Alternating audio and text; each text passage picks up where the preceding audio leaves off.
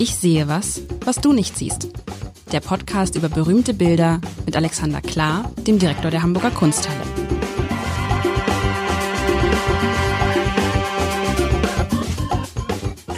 Herzlich willkommen. Mein Name ist Lars Heider und heute haben wir, also ich würde jetzt alles wetten, ich habe keine Ahnung, ich kriege ja diese Bilder immer nur vorgesetzt, aber ich würde sagen, das ist, das ist Dali.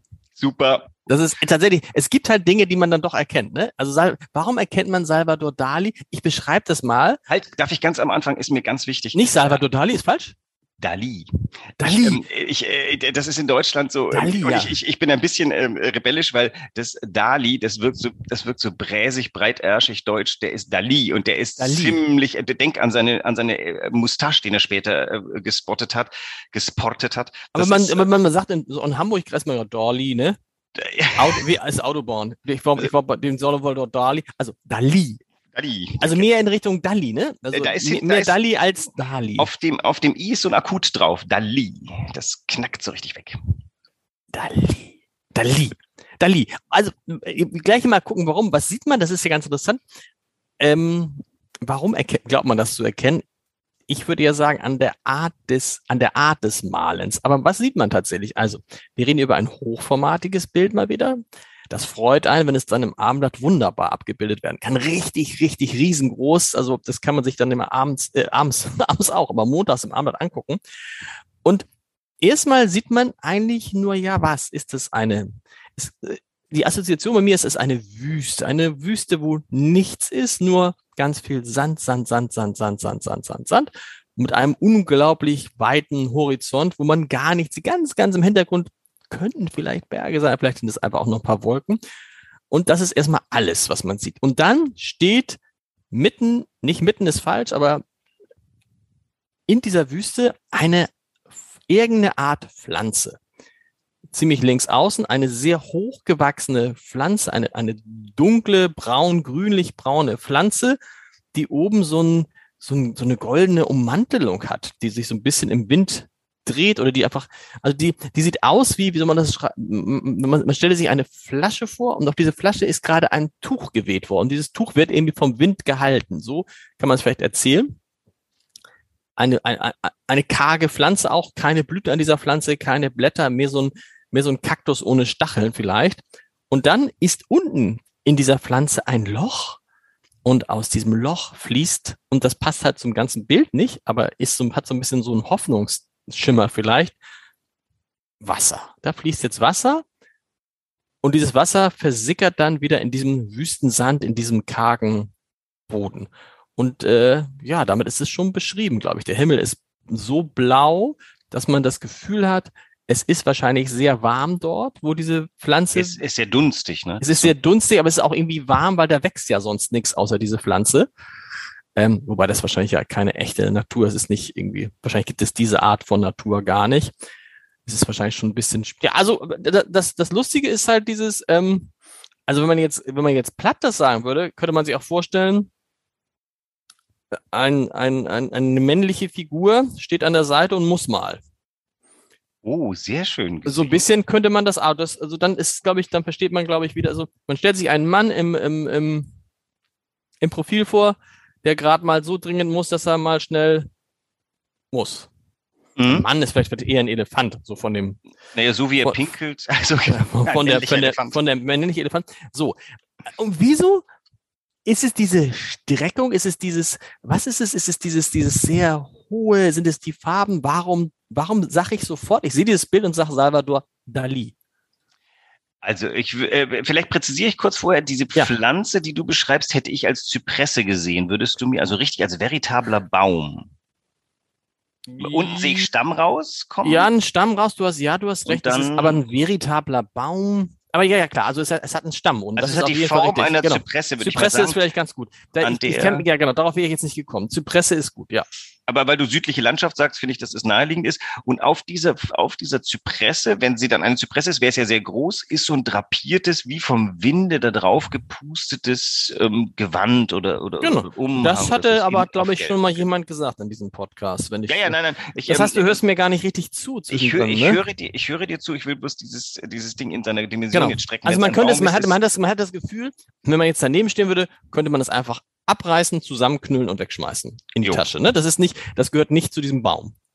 So, und du fragtest jetzt, was macht das zum Dali? Ich glaube, auf den ersten Blick, äh, äh, es sind zwei Dinge. Es ist die schon altmeisterliche Technik, mit der hier gemalte, diese, der Himmel mit seinen, mit diesem Übergang vom bräunlichen Dunst ins bläuliche nach oben. Also einen guten Himmel malen, das ist halt schon da, da, äh, äh die hohe Kunst der Ölmalerei. Da, Dilettanten, Anfänger machen das einfach zu grob schlecht. Ich habe nicht die Geduld. Das muss mit feinem Pinsel muss das gemacht werden, damit man nicht ähm, damit man einfach nicht sieht, wo Übergänge sind. Also übergangsloses Malen ist schon mal ein, das, das muss man ein bisschen gelernt haben. Mhm. Das konnte der. Da lieber ein großer Techniker hat, hat äh, in der Akademie gelernt, ähm, der, der wusste, was er tut und tat das Zeit seines Lebens. Also die Technik ist das eine. Und das zweite ganz offensichtlich, dass das Inkongruente, das Nebeneinanderstellen von Dingen, die nicht zueinander passen. Also die, die, die weiche Uhr, die sich um den Tisch schmiegt, ähm, und hier ist es halt eben eine Zypresse, aus der ein Wasserstrahl kommt. An der Zypresse äh, ein, ein Gewand, was, ich habe das deswegen betont, weil das muss ja ziemlich groß sein, das Gewand, wenn das dann da an der Zypresse ist.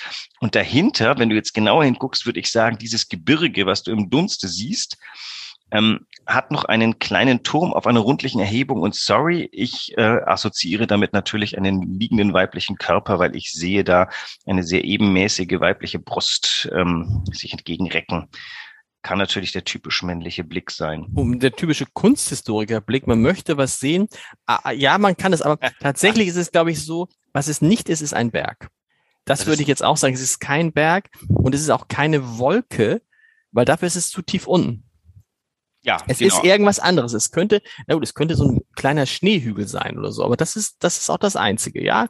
Aber auch das, auch die Assoziation, die du hast, es könnte auch eine liegende Frau sein, die sich streckt. Das könnte es oder ist es ein, so ein aber ist es, hat das Spiel das, oder ist es einfach nur? Ja, jetzt lass uns, ich, je tiefer man rangeht, ich weiß es nicht, aber jetzt, wir, wir müssen ja wissen, was, wie heißt dieses Bild? Genau, dir fehlt noch eine wesentliche Information. Und hier kommen wir zum Punkt, wir hatten ja ganz oft Bilder, die beschreibend waren, wo der Titel, äh, wo der Titel beschreibend war, wo ja.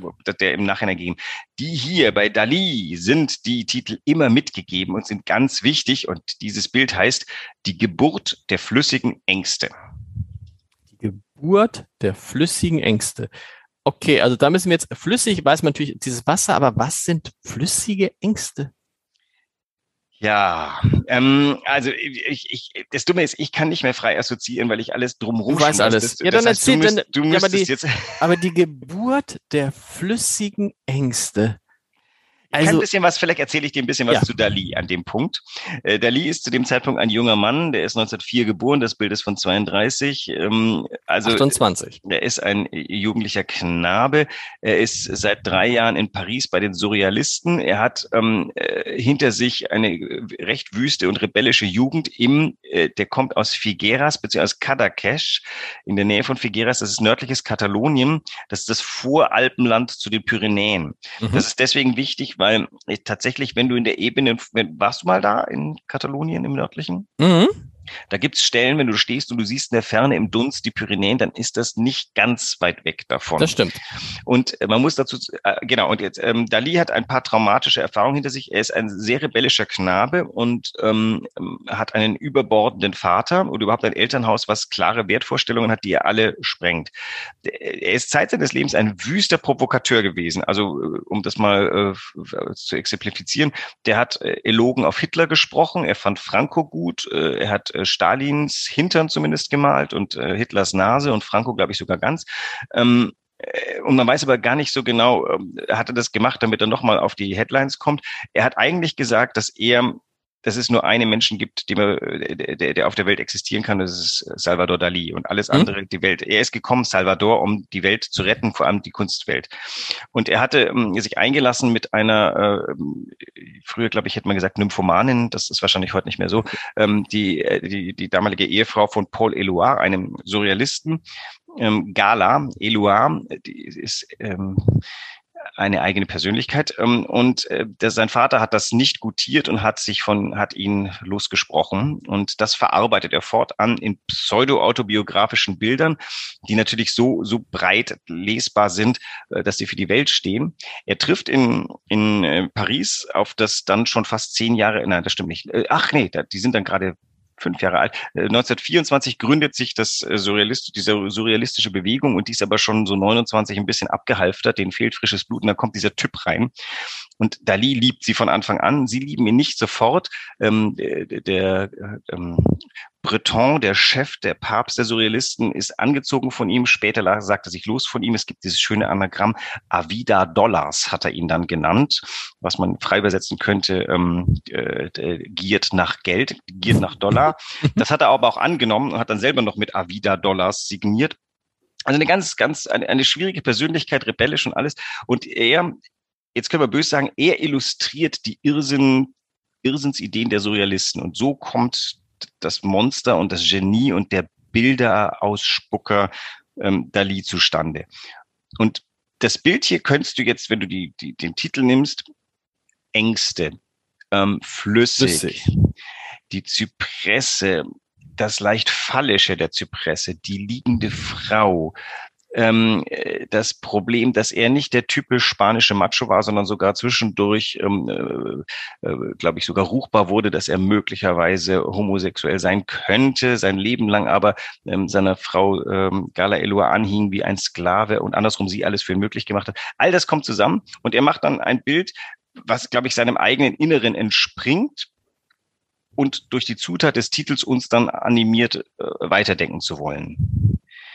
Naja, und dann kommst du zu dem Punkt, keine Ahnung, was sind so die flüssigen Ängste, was für Flüssigkeiten kommen da so Menschen vor? Also, oh. äh, ja, genau, Entschuldigung, ich wollte gar nicht so weit gehen. Aber das, das sind so, das sind die, das ist, das sind die Ingredienzien, die, die die Suppe von, von Dali machen. Suppe ist in dem Zusammenhang auch natürlich ein komisches Wort, ja. die, also die, die Rezepte von ihm machen. Also es ist an sich ein, es ist, ist das klingt so ein bisschen, es, ist, es könnte auch ein total perverses Kunstwerk sein. Ja, es ist also, nein, äh, da, da sagst du auch noch so, ja, Dali ist, Dali ist pervers. Das ist einfach, aber er ist wirklich, also ich hasse das Wort Genie und noch dazu, weil er damit so gespielt hat. Also der ist ein kreuzunsympathischer Typ und seine Frau ist noch viel kreuzunsympathischer. Aber man kann halt einfach nicht verhehlen, tut mir leid, nicht jeder Künstler kann sympathisch sein, was er geschaffen hat. Der hat die Welt so mit Bildern vollgeworfen, die der war so produktiv. Das ist wie Mozart mit, mit, mit mhm. Musik und Themen. Die sind aus ihm rausgesprudelt. Dieses Zusammentreffen eines leicht paranoiden Jünglings aus Spanien mit dem surrealistischen, mit der surrealistischen Bewegung, das war halt eine Explosion. Er ist der erste, er ist der erste Konzeptkünstler dieser Art. Auf der anderen Seite von Duchamp, würde ich sagen. Duchamp ist der Konzeptkünstler, äh, sag mal, per se. Er ist derjenige der Installation, der hat ähm, irrsinnige Installationen gebaut, ähm, ein sogenanntes Regentaxi, in dem echte Schnecken über ein Mannequin drüber laufen und so Zeugs. Ähm, unglaubliche Fantasie. Und das alles vibriert aus diesem gar nicht so großen Bild, das ist, glaube ich, 50 Zentimeter hoch, vibriert das heraus. Und die Lehre, ich glaube, das Erste, was dich als Betrachter packt, ist, da ist so viel nicht los. Und das konzentriert natürlich dann auf die Stellen, wo was los ist. Das ist doch, ist das nicht ein Prinzip bei Dali, dass sozusagen im Umfeld gar nicht so viel los ist und dann, mm, dass diese, also es sind, es sind immer sehr weite Landschaften. Also auch genau, das, das meine ich. Äh, die, die, die weichen Uhren und ähnliches sind ja immer in der Landschaft gepackt. Da muss man wiederum sagen, das hat er sich abgeguckt und zwar schamlos von Yves Tanguy, der ein bisschen älter ist als er und der erste Maler des Surrealismus. Also ähm, Max Ernst, Yves Tanguy, Miro, das ist so die, die, die Nummer vor, vor ähm, Dali die haben schon Bildwelten erfunden, die er sich schnappt, aber er dreht sofort in seine eigene Art rein. Und, und diese, diese Leere dieser Bühne hier, auf der natürlich viel Imagination möglich ist, das ist ein ganz klares äh, Prinzip.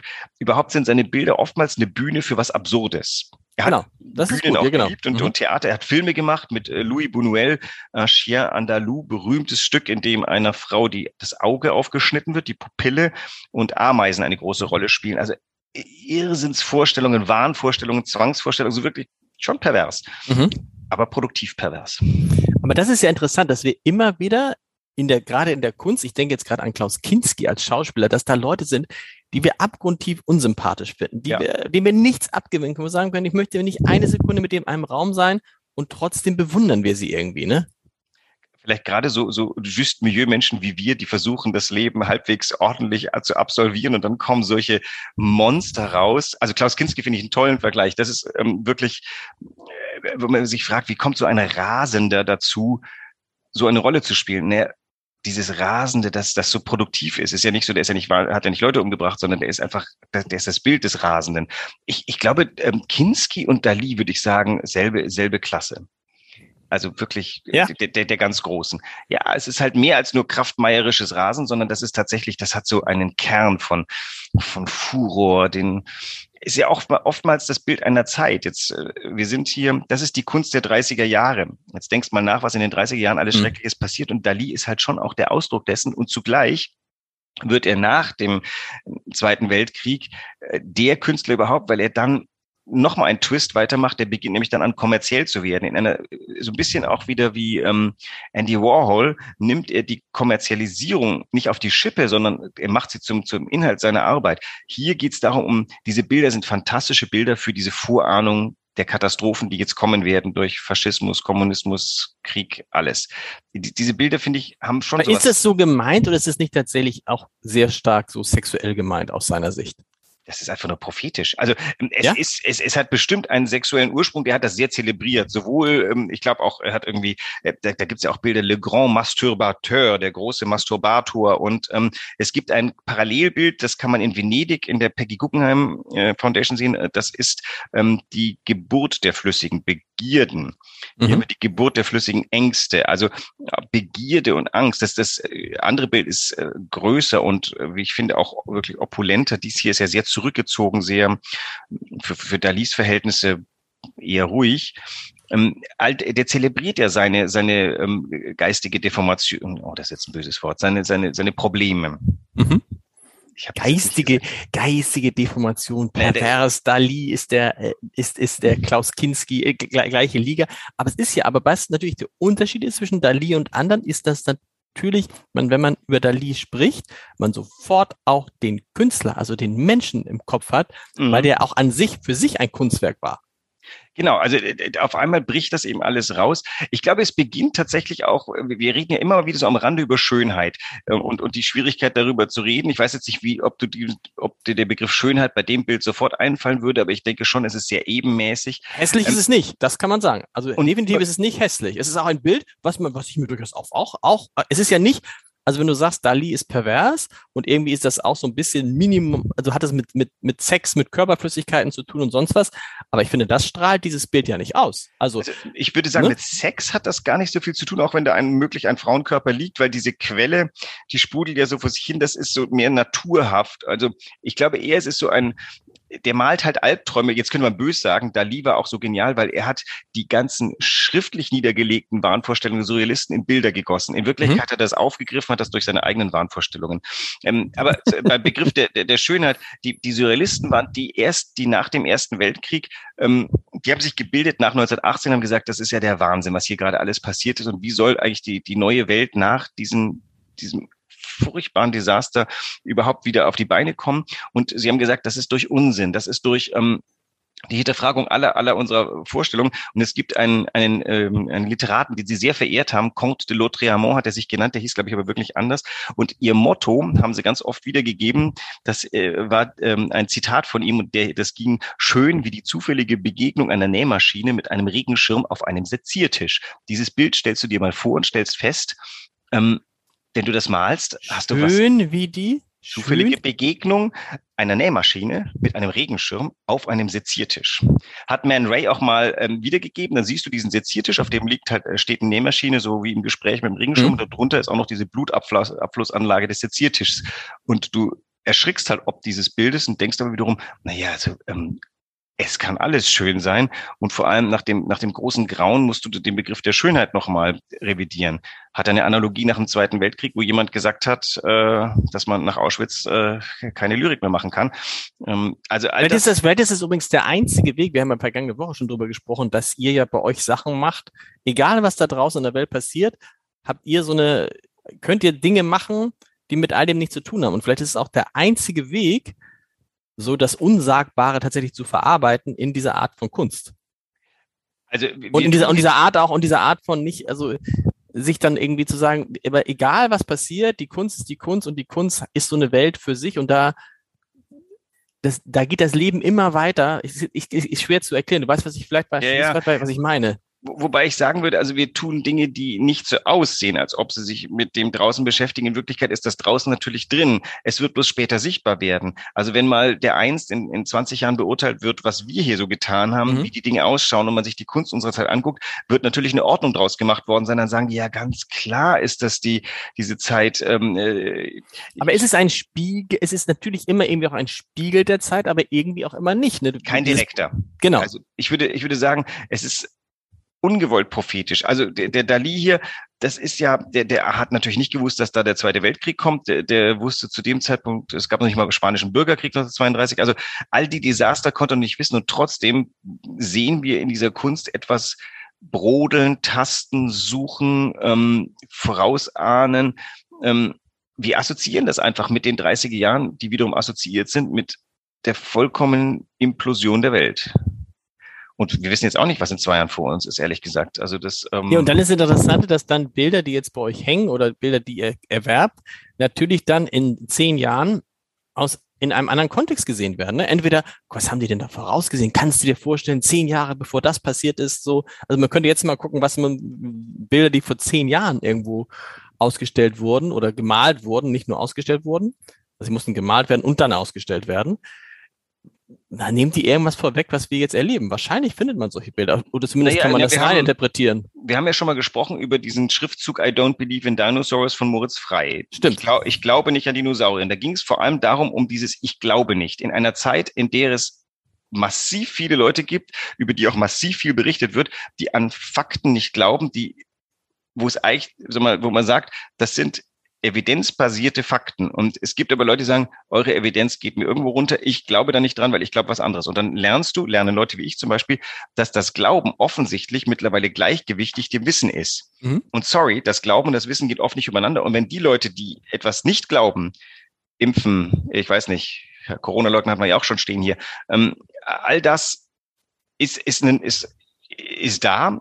Und dann taucht ein Kunstwerk auf, das sowas Lustiges formuliert wie, ich glaube nicht an Dinosaurier. Zum einen hat es recht, denn also uns ist noch kein lebender Dinosaurier begegnet. Also kann man durchaus sagen, sorry, ich habe noch keinen gesehen, also glaube ich nicht dran. Auf der anderen Seite gibt es natürlich eine florierende Wissenschaft der Paläontologie, die relativ klar sagt, diese Skelette sind Dinosaurier und die haben dann und dann gelebt, weil es gibt äh, Radiokarbonmethoden, die uns da helfen beim, beim Datieren und die haben ungefähr so und so ausgesehen. Vielleicht wissen wir nicht die Hautfarbe von ihnen, aber das Tier hat gelebt. Und dann steht jemand, der sagt, ich glaube nicht an Dinosaurier da und das ist genauso viel wert wie das, was der Paläontologe sagt, weil alle was sagen dürfen mittlerweile. Genau, weil es dann natürlich, weil sozusagen die Meinungsfreiheit über allem steht und man dann sagt, okay, wenn ich das nicht glaube, dann, wenn, wenn das meine Meinung ist, dann willst du mir doch nicht meine Meinung verbieten. So, Genau. nur weil du, nur weil du es irgendwie beweisen kannst. Das ist ja natürlich dieses, das wird dann doch in den nächsten äh, Wochen, Monaten, Jahren ein Riesenthema sein, die Frage, also ne, diese Frage Meinungsfreiheit über allem. Hält unsere Demokratie eine bestimmte Menge an bescheuerter Meinung, also an wirklich von Ja, durch, die Frage durch ist rational denkbare, durch rational denkende Menschen als eindeutig bescheuert darlegbare Meinung aus. Und die Und was Frage ist ist höher? natürlich, die, die Frage ist natürlich genau, wer definiert, ob die Meinung bescheuert ist? Du und ich oder wer? Also das ist ja das riesen, mir, mir scheint Riesenproblem. evidenzbasiert, dass ähm, das mit dem Impfen eine ganz gute Idee ist. Ähm, äh, da würde ich jetzt sagen, wer, wer, wer, weil er das nicht glaubt, widerlegen zu glauben müsste, dass äh, Impfen irgendwie nicht Ja, aber andere, ist. weißt du, aber andere, es gibt viele, die sagen werden, siehst du, Alexander klar will mich umerziehen, der will mir seine Meinung aufoktroyieren, nur so. Und das Ich ist ja jetzt, das Recht auf meinen Glauben. das ist ja, das ist ja gerade, das ist ja gerade sozusagen, glaube ich, die, die, die Apostel der Meinungsfreiheit, die, ich finde, es ist ja wichtig, dass jeder sagen kann, was er will, das ist ja gar keine Frage, aber damit kannst du natürlich alles rechtfertigen. Du kannst alles rechtfertigen, auch den größten Blödsinn kannst du, und kannst du sagen, willst du etwa die Meinungsfreiheit gefährden? So? Und das ist, glaube ich, so ein, du musst mal gucken, ähm, musst mal gucken, da, da sieht man das relativ stark. Es gibt ja jetzt auch eine Meinungsshow, nämlich die Meinungsshow von Julian Reichelt, Achtung Reichelt. Okay, holla. Guck dir das mal an. Das ist, glaube ich, auch so, äh, und alle die, die so argumentieren, zum Beispiel, wie du es jetzt eben getan hast, die sehen da sozusagen, kriegen ja vorgespiegelt die andere, äh, Ja. die andere Seite. Und so kommen wir von Salvador Dali über Klaus Kinski zu Julian Reichelt. Es ist irre. Es war eine große Freude. Was machen wir nächste Woche? Hast du schon, die, hast du schon eine Idee? Nee, wir können mal, du kannst dir was wünschen, ich kann was aussuchen. Ich, Nee, du äh, suchst was aus. Du suchst was aus. Ich finde ja, irgend, ich, du suchst was aus. Weißt du, was ich interessant finden würde? Gib mir einen Auftrag. Gibt, gibt es Bilder mit über äh, anhand derer wir so über dieses ganze Thema Vogue sprechen könnten? Die Vogue Bewegung, Vogue Menschen, Vogue Kunst. Gibt es das überhaupt? Gibt es also das ist würde- jetzt die Aufgabe. Ich würde mal Vogue. versuchen, eine historische Analogie, damit wir Vogue Ja. mal in den, in den Kontext der, ähm, der, der großen Zeitlichkeit stellen und dann schauen wir mal. Wokeness hat es schon immer gegeben. Das Tatsächlich, ja? So, ja, das ist, ich würde das jetzt mal böse sagen, das ist so eine Purifizierungshaltung. Ähm, Haltung. ähm, mir spontan, wir haben jetzt kein Bild dazu, fällt mir Savonarola ein, der, der Erste, der also die Kinder hinter sich geschart hat und gegen ihre eigenen Eltern aufgehetzt hat.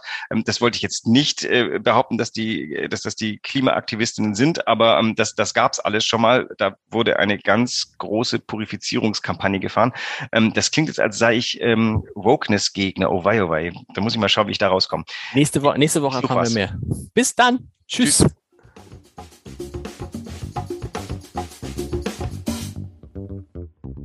Weitere Podcasts vom Hamburger Abendblatt finden Sie auf abendblatt.de slash podcast.